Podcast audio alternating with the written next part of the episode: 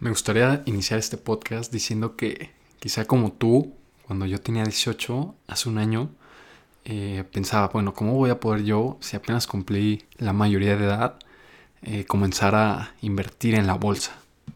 Me parece de lo más normal que cuando te empieza a llamar la atención el tema de las inversiones, en especial cuando se, se habla del mercado de valores, cualquier persona se va, va a pensar cómo puedo iniciar y cuáles son esos pasos que debo de seguir para comenzar a invertir el día de hoy.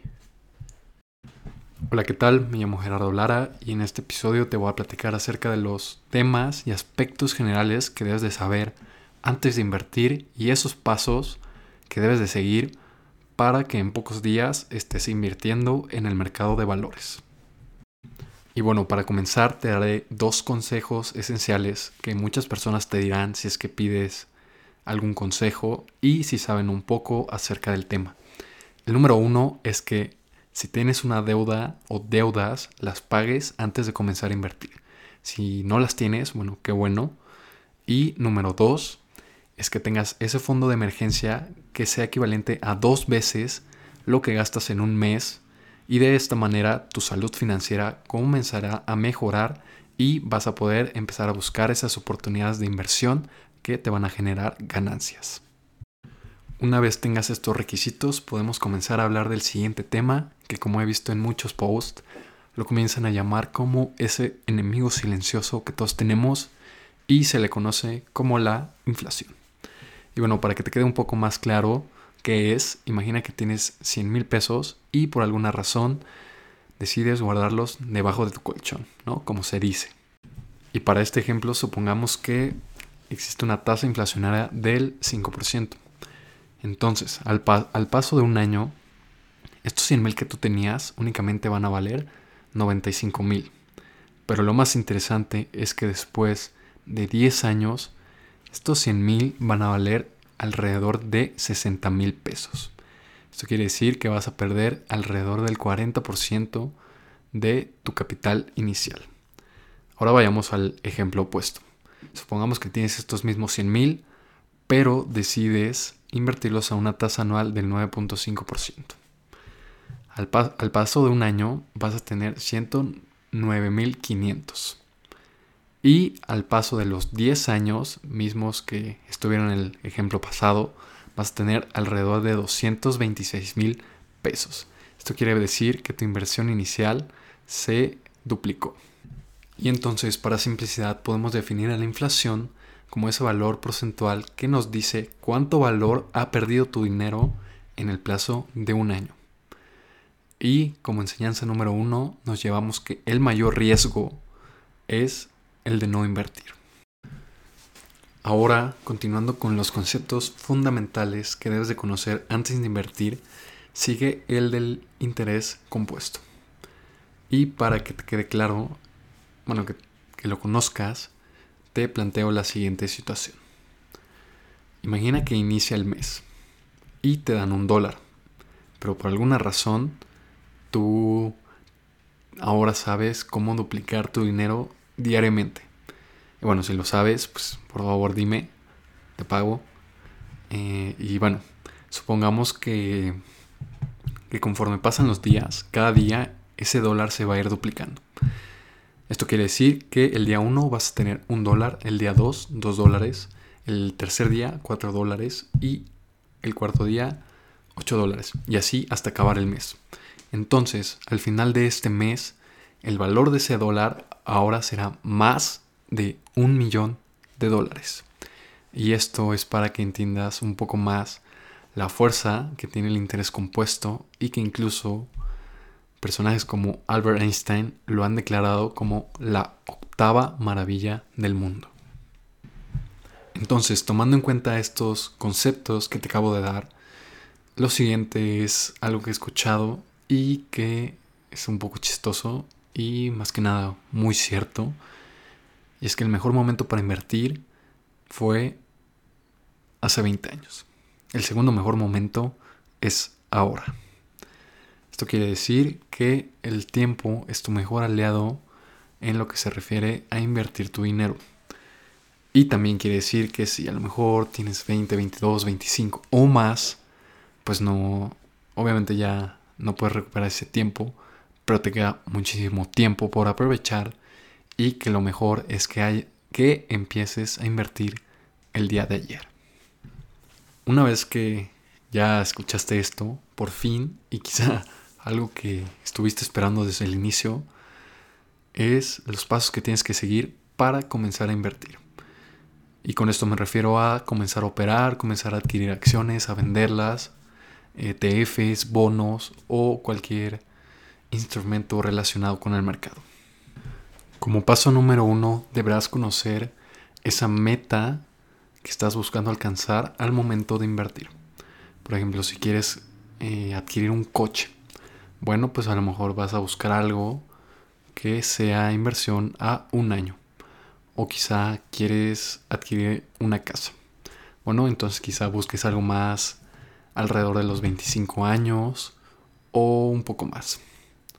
Entonces debes conocer bien ese plazo que tienes para alcanzar tu meta y con base en eso vas a decidir en qué invertir. El siguiente paso es determinar tu capacidad que tienes de soportar el riesgo. Algunos autores lo mencionan como que también quieres dormir por las noches. Y cabe mencionar que a mayor riesgo, mayor es el posible rendimiento que puedes obtener. Entonces se vuelve una lucha, bueno, más bien una decisión de qué prefieres, si dormir mejor o comer mejor. Y en este influyen, número uno, la edad. A menor edad, pues puedes asumir un mayor riesgo en el largo plazo. Para el largo plazo, más bien. Tus fuentes de ingreso que tengas, a más fuentes, mayor riesgo puedes asumir. Y por último, el tiempo. Si estás planeando, por ejemplo, para tu retiro, esos movimientos en el mercado en el corto plazo, pues la verdad es que no te van a afectar en el largo plazo.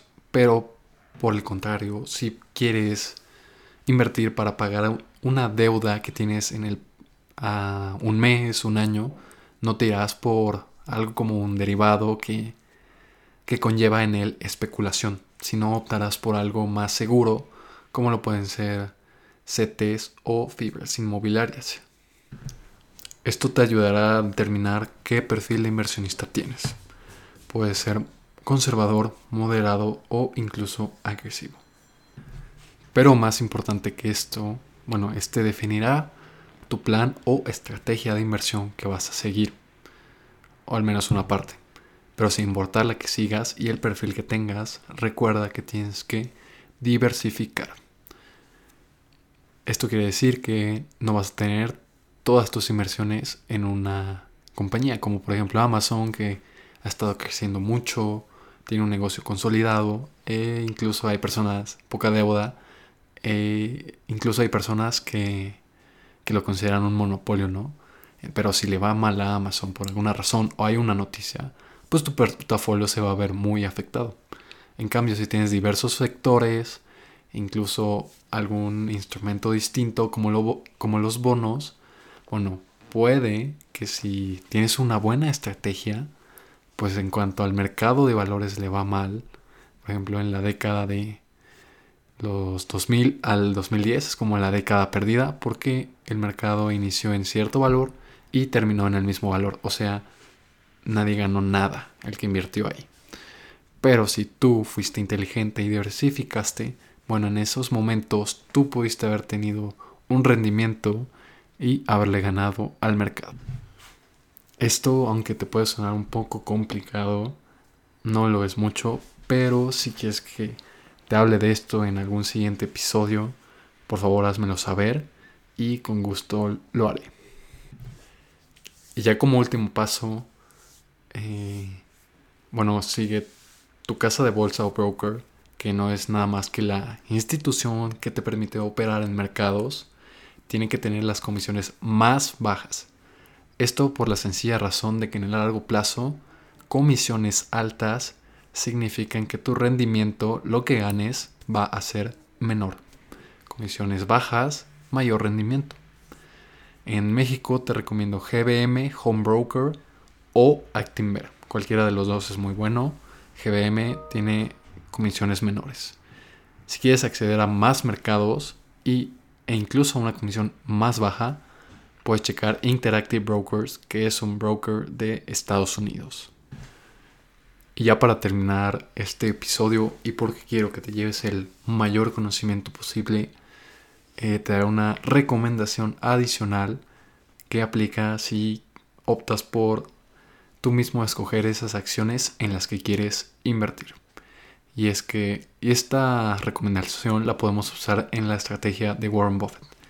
Y es que es mejor escoger compañías excelentes a buenos precios que buenas compañías a excelentes precios. Esto ha sido todo por el episodio de hoy. Si te gustó y te sirvió, eh, por favor compártelo.